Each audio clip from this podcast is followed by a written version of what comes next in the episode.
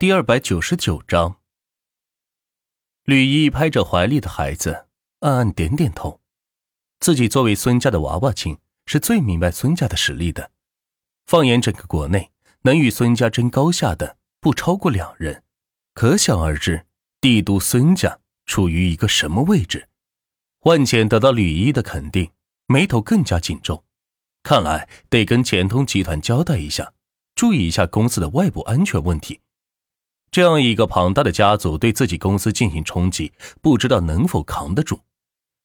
哥，要不我替你向他求个情，不要对钱东集团进行打击。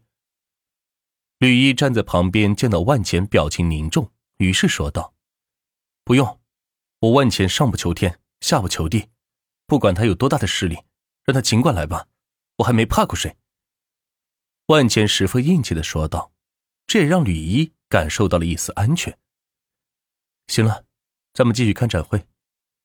万钱摆了摆手，像是这件事已经过去，丝毫没有影响自己的心情，继续观看今天的科研展会。毕竟自己的目标还是要实现的，不能因为一两个人的恐吓便停滞不前。在经过四百家科研展位之后，又有一件东西吸引了万钱的眼神，这是两个机器人，足有一米之高。而展台是一个小型的格斗舱，两个机器人手持器械在中间进行自由格斗。再看看发明它的人，就站在后面用手柄进行操控。居然有如此逼真的格斗机器人！万总，这里是 AD 机器人格斗平台，全部模拟格斗高手，通过各种钢铁外骨骼组建而成。机器人内部有着精确的测量仪器，可以感受到对方攻击来的力量。从而进行有效的反击，目前正在测试阶段，后期可以输入程序自行格斗。机器人的研发者对万钱解释道：“能研发出如此精密的机器人，其他类型的机器自然是不在话下。”此时，万钱的心中已经有了今天的排名结果了。令玫瑰记下这个展台之后，万钱带着吕一开始返回，同时意味着今天的科研展览已经结束。因为万钱打算当场宣布获胜的者了。随着万钱出现在讲台上，大多数展位已经变空，全部都来这里听候万钱公布今天的科研冠军。万钱拿过话筒，清了清嗓子，说道：“ 今天的冠军是并列三名。”此话一出，引起了管理人员的热议。啊，什么？居然有三位冠军？那奖金怎么分呢？每人三万亿吗？不会吧，你也太坑了！说好的十万亿呢？啊，不知道会不会是我们三个耶？玫瑰也是一阵惊讶，没想到万钱突然把奖励名额停到三个，这可是三十万亿啊，能收购一家大型的房地产公司了。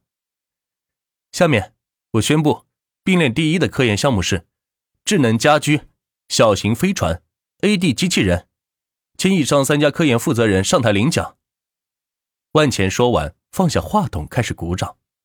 这些科研团队都是自己挑选出来有发展潜力、有能力的团队，相信以后一定可以大放光彩的。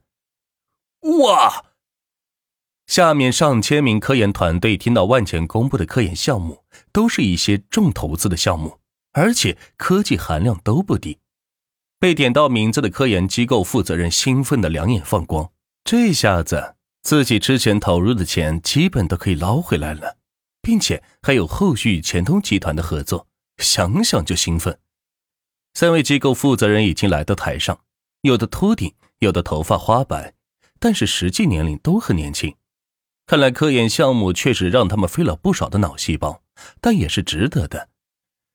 恭喜三位！万钱上前挨个与他们握了手，然后打开手机，每人转了十万亿。收到钱的那一刻，三位机构负责人都流下了激动的眼泪。投入那么大，今天终于见到了合理的回报了。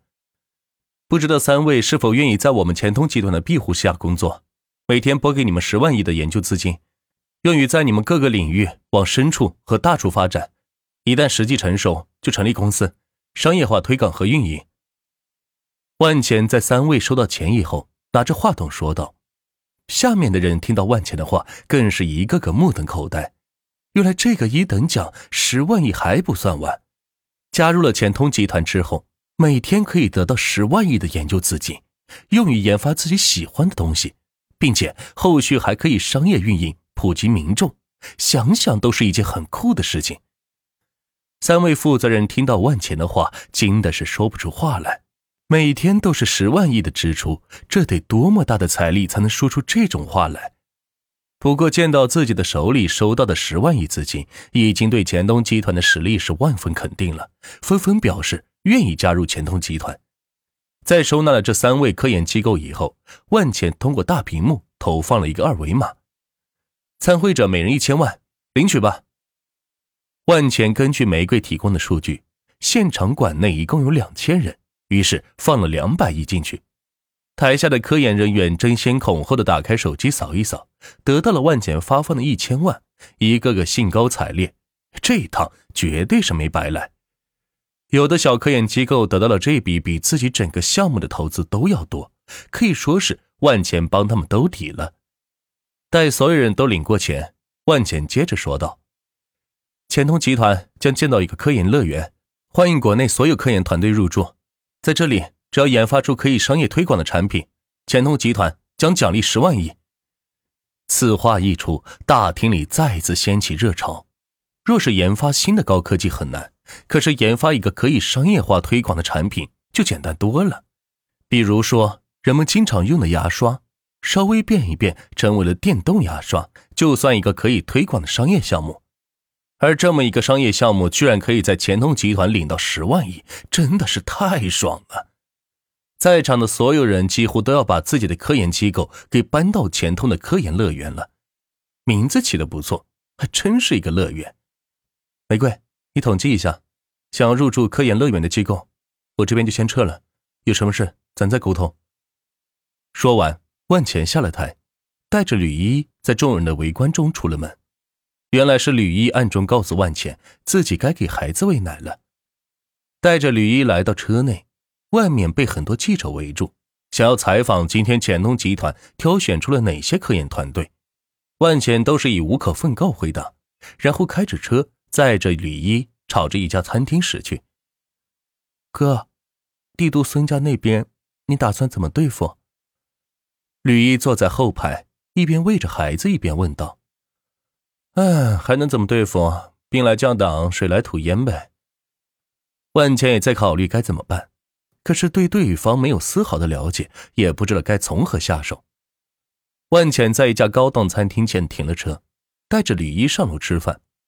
服务员见到万茜开的劳斯莱斯，对他是特别恭敬。虽然只有两个人，但还是安排了一个大包间。毕竟这种地方才符合万钱的气质。把你们的特色菜全部上一份，拿个摇椅上来。